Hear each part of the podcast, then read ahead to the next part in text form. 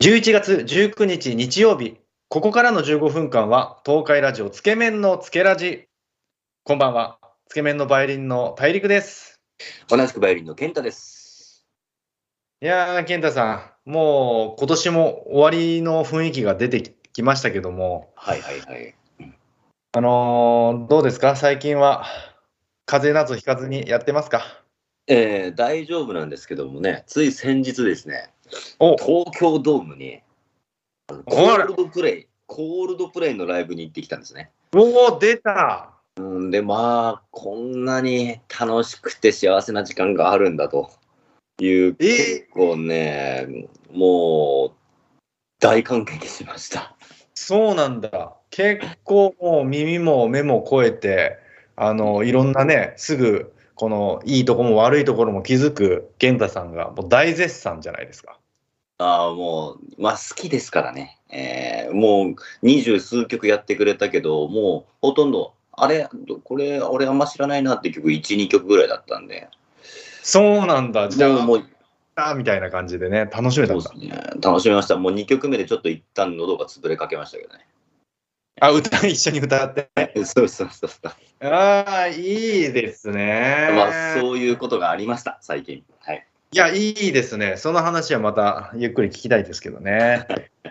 あのー最近のね、このクフラというところの記事で、こんな記事がありました。まあ、自分史上最高のね、目玉焼きの美味しい作り方ということで、226人の女性に、え自分にとって最高の目玉焼きに関するアンケートを実施したと。で、今回のアンケートで最もポピュラーだったのが、黄身は半熟、白身はしっかり加熱の焼き方が叶う片面蒸し焼きでしたと。油を引いたフライパンに卵を割って入れて、その周りに水をぐるりと入れて蓋をし、弱火と中火の間ぐらいで焼きます。黄身の部分に膜が薄く張ったら完成ですと。まあ、これがね、あのーベストな目玉焼きです。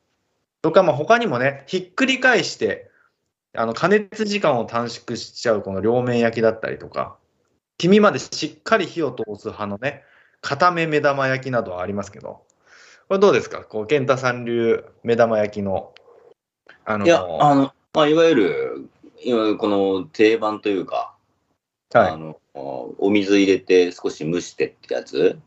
うんうんうん。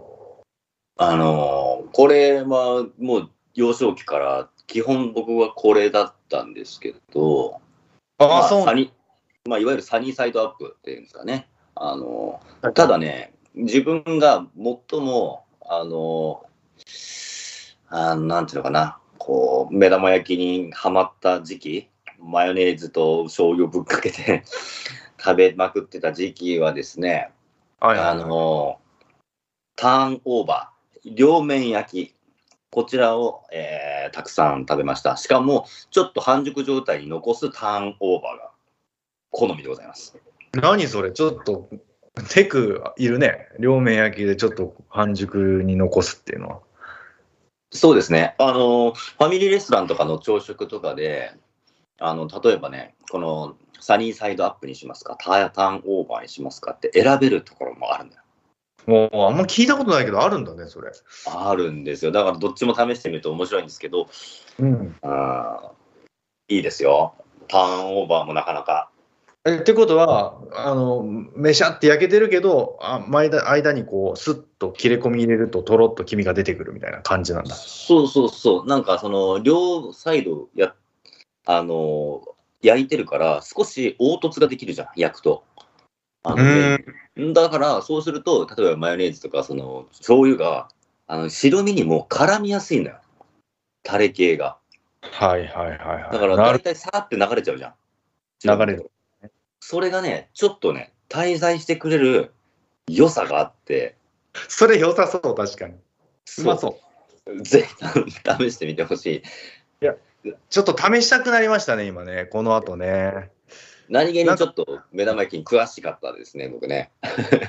いいですね。なんか他にもね、あのごま油だったり、オリーブオイルだったりね、なんかいろんなこう、調理用の油にこだわって焼くみたいな人もいるみたいですけどね。油は、いや、僕はいつもね、普通の油なんですけど、うんうん、あのーよっぽど時間があって、こだわっておつまみのように食べたいときは、やっぱり今ね、ネットとかでも結構話題になってるんですけど、オリーブオイルと、あの、ニンニクと唐辛子で、もうペペロンチーノのオイルにするんですよ。はいはいはいはいはい。そうなります。焼いちゃうっていうやつが、ちょっとした揚げ焼きをするっていうのは、まあまあいいですよ。塩かけで。確かにね、オリーブオイルだったら、そこそこね、使っても、あの、普通の油よりギルティー感も少ないですしね。ただ、その、ねニンニクとかね、唐辛子とかいろいろ使うから、ちょっとめんどくさいね。うん、手間がね。はい。確かにそういうのもありますね。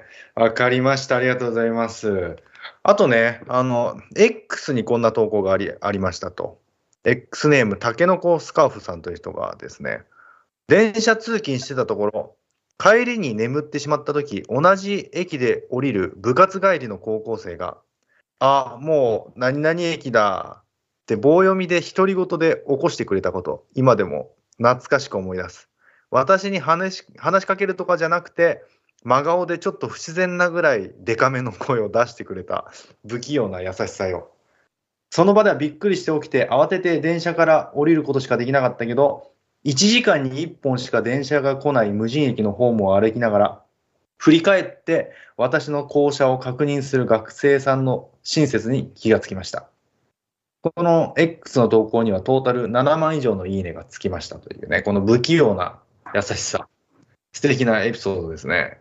いや、いいですね。これは、なんかよくわかるわ。ケンチンとかさ、そんな言葉数多い高校時代じゃなかったじゃん。いきなり。いきなりわーって話しかけるタイプじゃなかったじゃん。うん。だからな、わかるの、やっぱりこういう。わかる。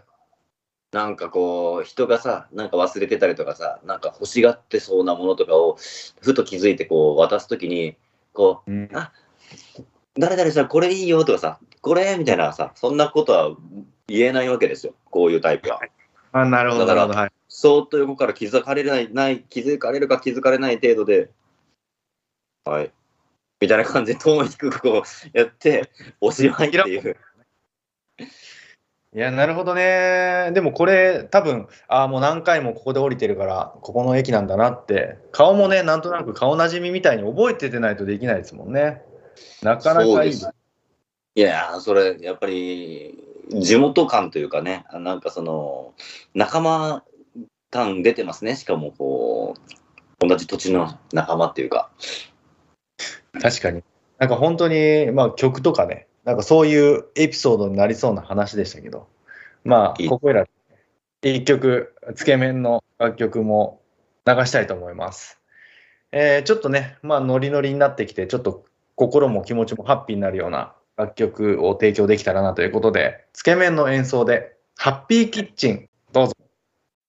お届けしたのは、つけ麺の演奏で、ハッピーキッチンでした。最後に、つけ麺の情報です。えー12月はですね、えー我々15周年のスペシャルライブを3本やらせていただきます。まず、12月3日日曜日、大阪の NHK 大阪ホール。12月10日日曜日、長野県の駒ヶ根市文化会館大ホール。そして12月16日土曜日、東京 LINE キューブ渋谷、渋谷公会堂にて、この3本やらせていただきます。えーぜひチェックお願いします。そして、我々つけ麺、新しいファンクラブ、つけハウスが、えーまあ、展開されております。無料から、えー会員になれるということでね、ぜひこちらもチェックお願いします。えーもろもろ、えたくさんね、つけ麺の情報、つけ麺オフィシャルウェブサイトを、えご覧ください。つけ麺のつけラジは、ポッドキャストでも聞くことができます。放送1週間後までは、ラジコのタイムフリーでお聞きいただいて、1週間後からは東海ラジオ公式ウェブサイトトップページのポッドキャストからお楽しみください。えーそしてこの番組では皆様からのメッセージを募集しています。tsk アットマーク東海ラジオ .co.jp まで送ってください。それではそろそろお別れのお時間です。東海ラジオつけ麺のつけラジ、お相手はバイリンの大陸と、バイオリンの健太でした。またねさようなら。